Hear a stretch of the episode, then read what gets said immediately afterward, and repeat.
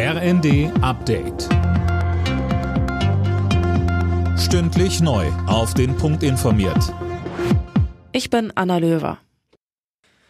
Die Grünen haben auf ihrem Bundesparteitag in Bonn für den vorübergehenden Reservebetrieb von zwei süddeutschen Atomkraftwerken gestimmt. Neue Brennstäbe sollen aber nicht beschafft werden.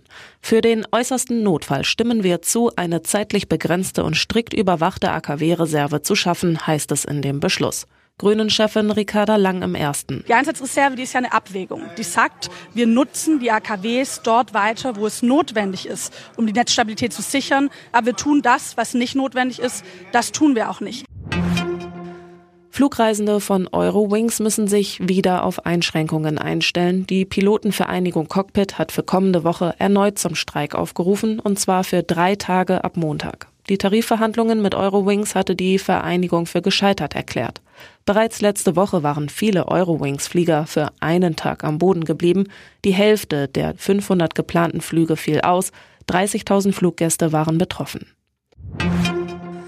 Blackouts durch Energieknappheit oder Sabotage, das sind Szenarien, auf die sich die Deutschen besser vorbereiten müssen. Das fordert der Hauptgeschäftsführer des Deutschen Städtetages Dedi in der Süddeutschen. Die Menschen müssten darüber aufgeklärt werden, was in einem solchen Fall zu tun ist.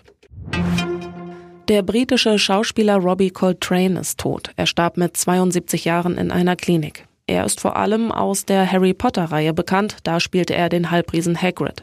Außerdem war er in zwei James Bond-Filmen dabei.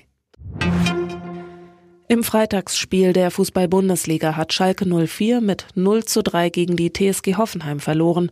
Für Schalke war es die vierte Niederlage in Folge. Alle Nachrichten auf rnd.de